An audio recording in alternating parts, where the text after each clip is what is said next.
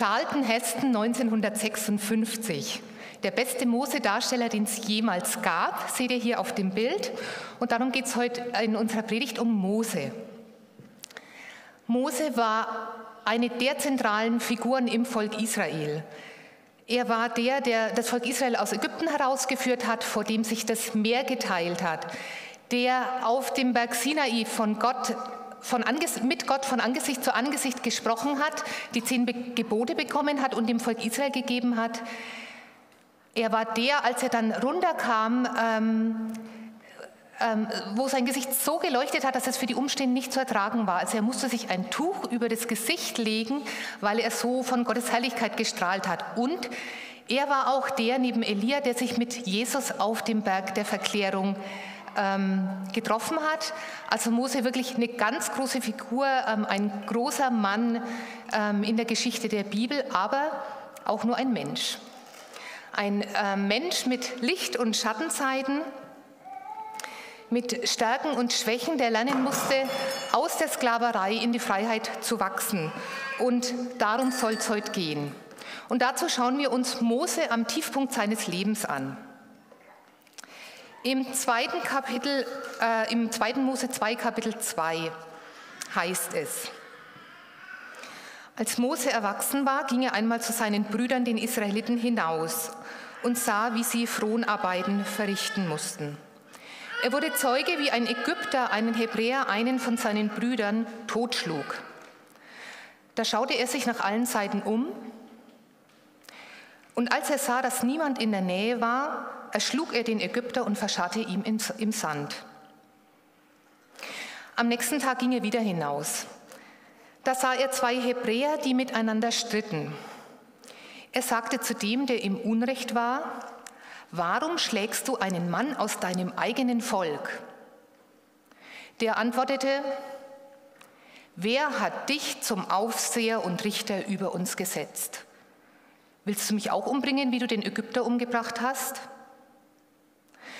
Da bekam Mose Angst, denn er dachte, es ist also doch bekannt geworden. Als der Pharao von dem Vorfall erfuhr, wollte er Mose töten lassen, Mose aber floh vor ihm in das Land Midian. Mose ist zu diesem Zeitpunkt 40 Jahre alt und am Tiefpunkt seines Lebens angelangt. Wie konnte es so weit kommen? Die Geschichte von Mose kennen ja die meisten, ich zeichne sie mal kurz. Mose war Nachfahre von Josef. Josef war mit seiner Sippe nach Ägypten gezogen wegen einer Hungersnot und seitdem sind 300 Jahre vergangen. Die Nachfahren Josefs, die Hebräer, sind mittlerweile ein riesiges Volk geworden und der Pharao hat Angst, dass sie ihm zu mächtig werden. Und deswegen setzt er Methoden ein, um die Macht zu begrenzen. Er versklavt die Hebräer und er befiehlt, die männlichen Neugeborenen umzubringen. Und in diese Situation wird Mose hineingeboren. Mutter und Schwester verstecken ihn im Schilf im, am Nil, als er drei Monate alt ist. Die Tochter des Pharaos findet ihn dort und adoptiert ihn. Seine leibliche Mutter wird zur Amme bestimmt und er verbringt dadurch die erste Lebensphase in seiner Familie im Volk der Hebräer. Dann wird er vermutlich als Kleinkind ähm, von, von der Familie getrennt und wächst im Haus des Pharaos auf. Und dort erhält er eine umfassende ägyptische Ausbildung.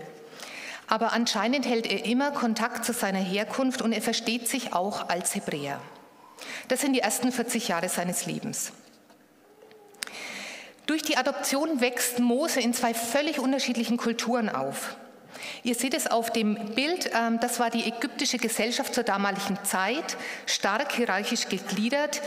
Die meisten Ägypter waren Bauern, also ganz unten und da finden sich auch die Sklaven. Ganz oben stand der Pharao mit seiner königlichen Familie und der Pharao war ein absoluter Herrscher und er war Gott.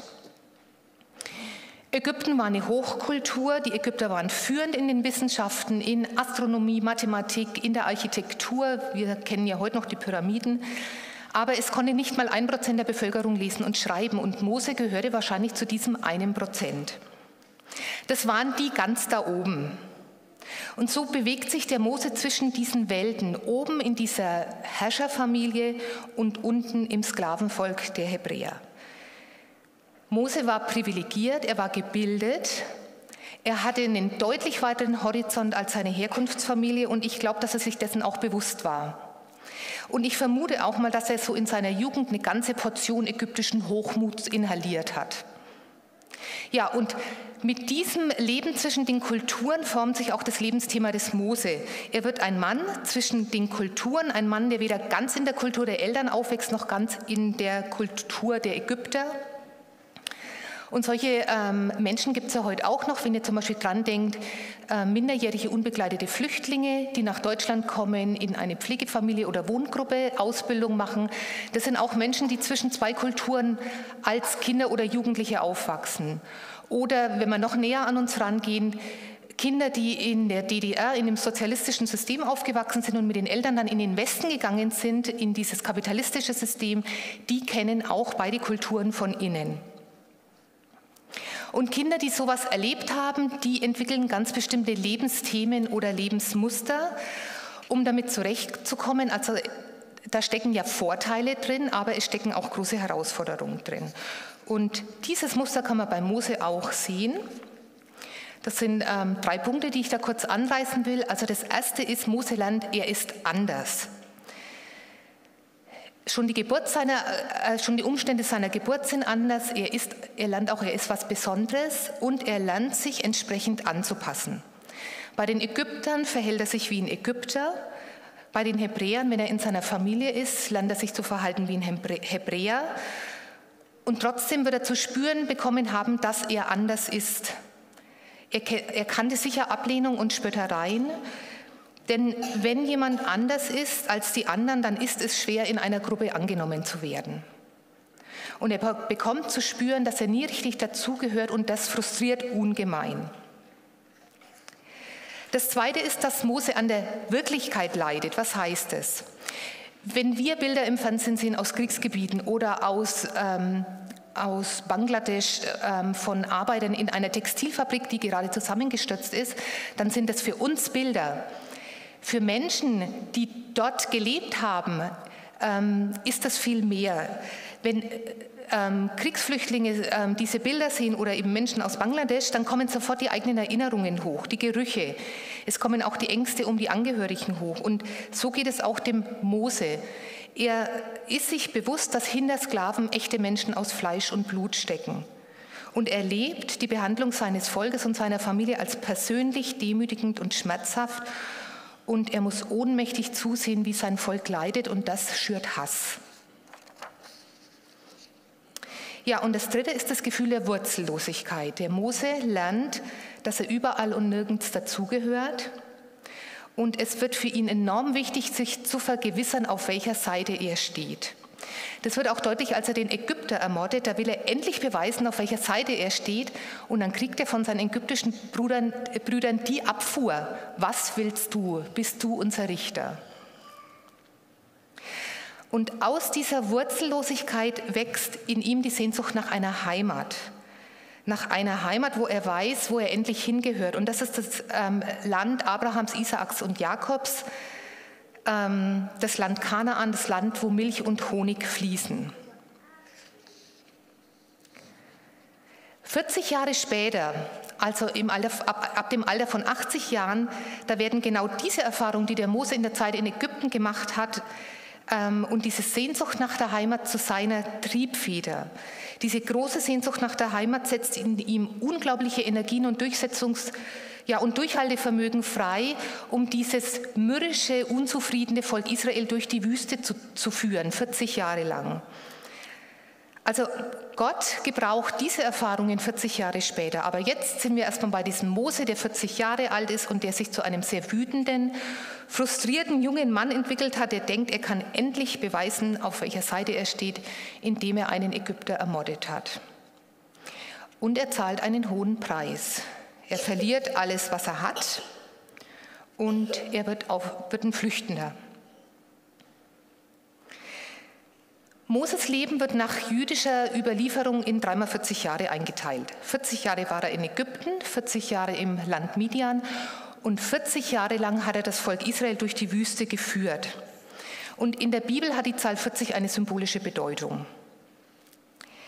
Die Zahl 40 steht für die Zeit der Befreiung und Buße zugleich.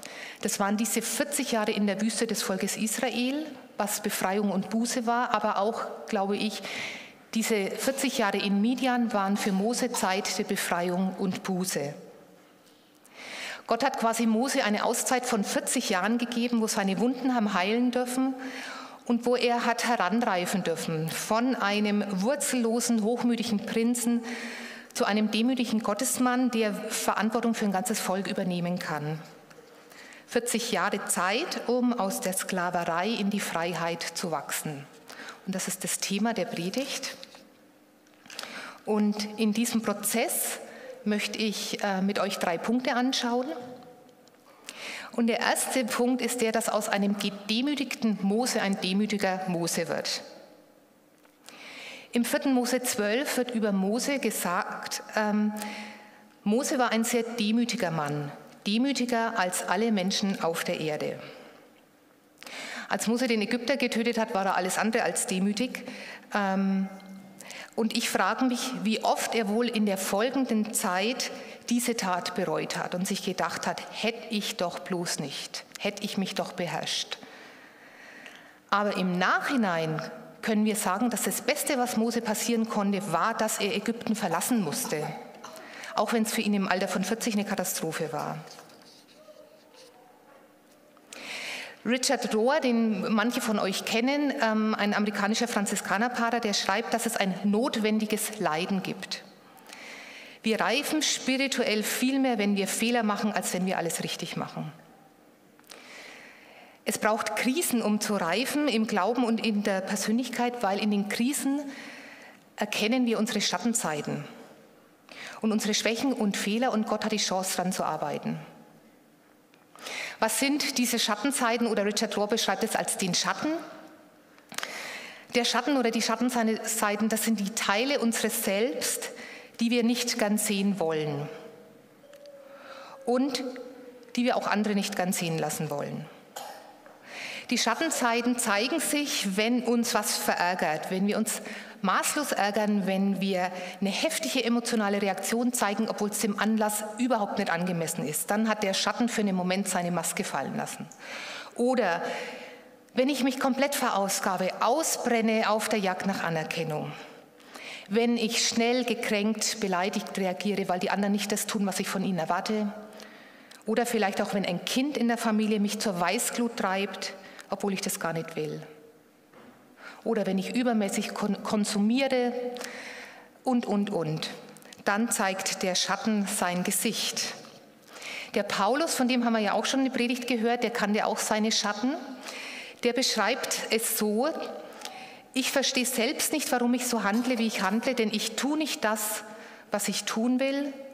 Im Gegenteil, ich tue das, tue das was ich verabscheue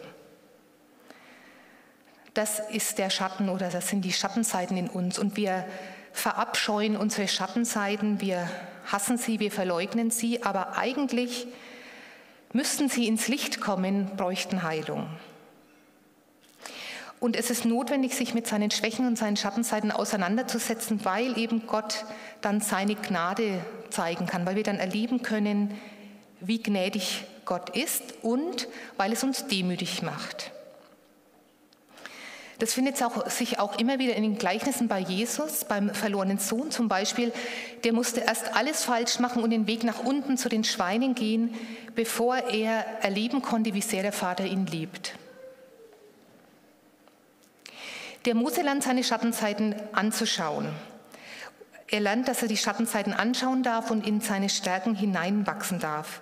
Und dazu brauchen wir auch Menschen, Menschen, die uns Feedback geben, die uns spiegeln. Und ich glaube, dass Moses Schwiegervater, der Jitro, so ein Mensch war. Der Jitro, der wird ihm zum Vater. Und von ihm lässt er sich was fragen. Das kommt auch später nochmal, als er mit dem Volk Israel schon unterwegs ist. Da wird der Jitro sein Ratgeber und Mose hört auch auf ihn. Und der Mose macht eine Erfahrung, die auch für uns gilt, nämlich, dass wir nicht bei unserer Kindheit stehen bleiben müssen, sondern dass Gott uns viele gute Mütter und viele gute Väter an die Seite stellt.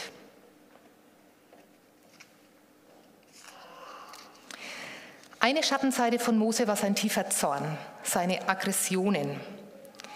Wie oft hat er sich wohl vorher im Kopf schon überlegt oder hat es fantasiert, dass er es den Ägyptern endlich mal zeigt, bevor er dann wirklich zugeschlagen hat. Wie können wir mit diesen Schattenseiten umgehen? Franz Jalitsch, den habe ich in der letzten Predigt auch schon zitiert, den mag ich halt, ein Jesuitenpater, der hat äh, Menschen begleitet in den ähm, Exerzitien und er schreibt ähm, in einem Gespräch mit einem Ratsuchenden, der ähm, Ratsuchende, der hatte mit großer Wut zu kämpfen und da schreibt er im Umgang mit Aggressionen. Und zwar mit Umgang in Aggressionen während ähm, der Exerzitien. Du lehnst deine Aggressionen ab. Lass sie zu. Sie dürfen da sein. Schau, Gott lässt seine Sonne aufgehen über Gute und Böse. Bei ihm darf alles da sein. In Gott strömt nur die aus sich quellende ewige Liebe. Kämpfe nicht gegen deine Aggressionen, lass sie in Liebe da sein und sie lösen sich von selber auf. Das ist das, das Prinzip im Umgang mit den Schattenseiten. Wir zeigen Gott unseren Schatten. Wir halten hin, was uns beschämt und lassen es vor ihm da sein. Auch die Schattenseiten gehören zu uns und sie verlieren ihre Macht, wenn sie gesehen werden dürfen. Und dann erwächst Demut. Demut erwächst aus dem Bewusstsein, dass ich Licht und Schattenseiten habe, Stärken und Schwächen und dass Gott mich genau so liebt. So wie wir sind, so wie ich bin. Und das muss Mose begriffen haben, wohl in einem außerordentlich hohen Maß, sonst hätte es von ihm nicht geheißen, er war demütiger als alle Menschen auf der Erde. Dann der zweite Punkt. Mose lernt das Zwiegespräch mit Gott. Der Begriff Zwiegespräch stammt auch von Franz Jalitsch aus einem kleinen Büchlein, das heißt Lernen wir beten. Da beschreibt er verschiedene Gebetsformen. Und da sagt er, dieses Gebet ist ein Ringen. Es will in Worte fassen, was mir wie ein Stein tief im Herzen liegt und wovon ich noch nicht recht weiß, was es ist. Es ist ein ausgezeichnetes Gebet, denn es ist aufrichtig und bezeugt die Wahrheit. Gott kann ich immer die Wahrheit sagen. Und das ist viel angebrachter, als bedeutungslose Worte herzusagen, die sich nur zwischen uns stellen. Diese Art zu beten kennen wir auch von Hiob oder von Jesus im Garten Gethsemane. In diesem Gebet geht es nicht um wohlformulierte Worte, sondern da trete ich mit meiner aktuellen Befindlichkeit vor Gott, mit dem inneren Chaos, der Auflehnung, den Zweifeln. Ich fasse meine Auflehnung in Worte. Ich spreche aus, was ich im Leben nicht annehmen will, wogegen ich mich sträube. Und ich frage Gott, warum lässt du das zu? Als der Mose 80 Jahre alt ist und gerade beim Schafehüten ist, erscheint ihm Gott im brennenden Dornbusch und beruft ihn, das Volk Israel aus der Wüste zu führen.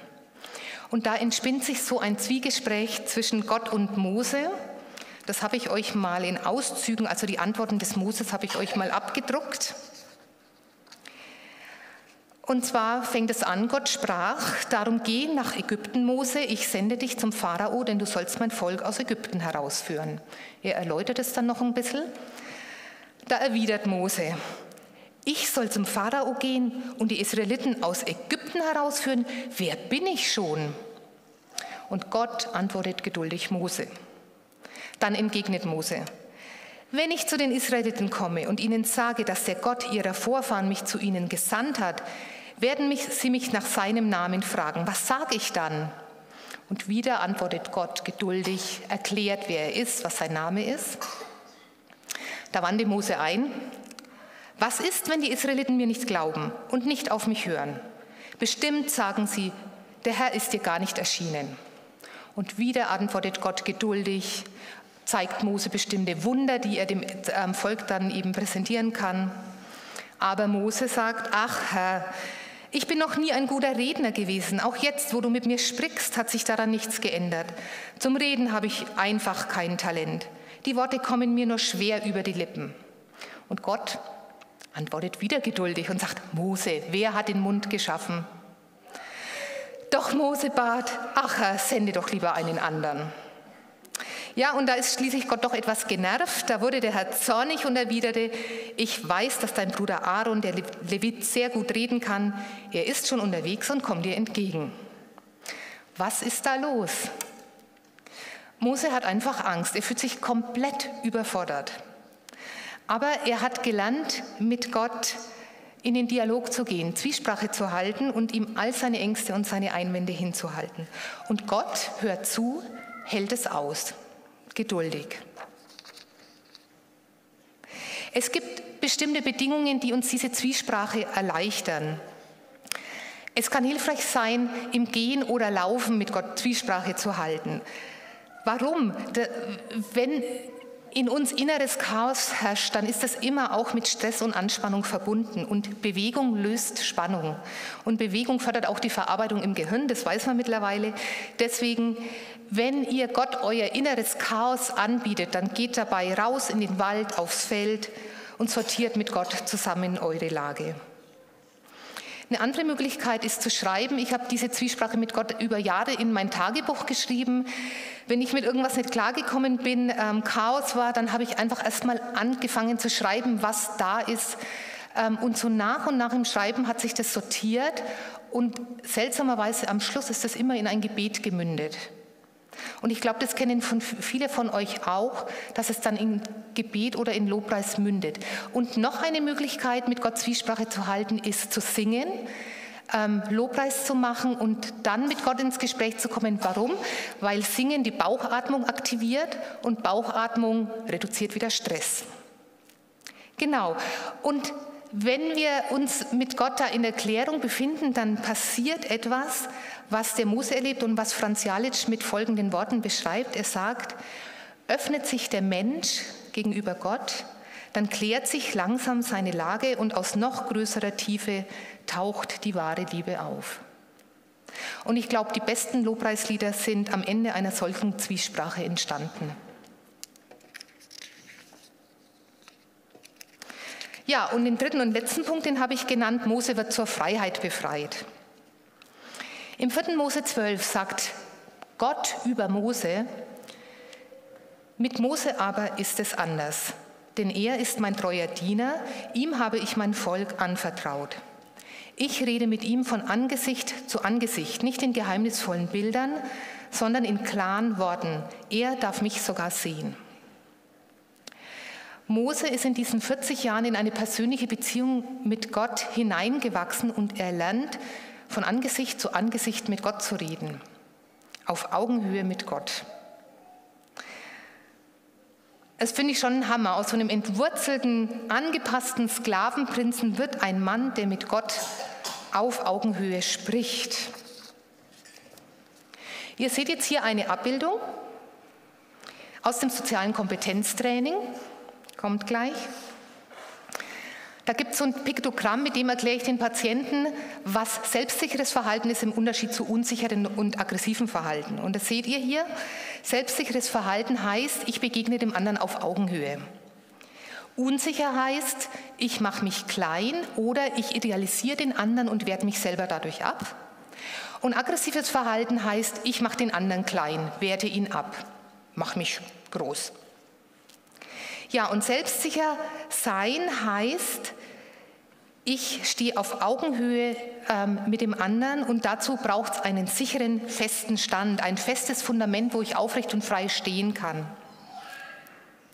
Und aus Mose ist auch in diesen 40 Jahren ein Mann geworden, ähm, der sich wurzellos gefühlt hat und jetzt einen sicheren, festen Stand erworben hat, der auf seinen Füßen stehen kann und mit Gott auf Augenhöhe spricht. Paulus hat es auch erlebt. Paulus ähm, schreibt oder beschreibt es mit den Worten, zur Freiheit hat uns Christus befreit, so steht nun fest und lasst euch nicht wieder das Joch der Knechtschaft auflegen. So steht nun fest, das ist das Fundament. Jesus Christus ist mein Fundament, der Fels, auf dem ich stehe. Und das wünsche ich euch, dass ihr das in die kommende Woche mitnehmt, dass ihr euch, wenn es stressig wird, bewusst macht, ich stehe auf festem Grund. Jesus ist der Fels, auf dem ich jetzt stehe. Und ich stelle mich auf meine Füße, damit Gott auf Augenhöhe reden kann. Ich stelle mich auf meine Füße, weil Gott auf Augenhöhe mit mir reden will. Ja, und damit sind wir am Schluss. Wir fassen zusammen. Der Mose war in einem Prozess, wo er gelernt hat, dass das Fallen zum Menschsein dazugehört, dass man fallen darf und wieder aufstehen darf. Ähm, er ist von einem gedemütigten Mann zu einem demütigen Mann geworden. Er hat das Zwiegespräch mit Gott gelernt. Er hat gelernt, dass er Gott alles sagen darf und Gott das aushält. Und er hat gelernt, fest zu stehen, damit Gott auf Augenhöhe mit ihm sprechen kann. Und das wünsche ich uns auch, dass wir in diesem Prozess wachsen. Amen.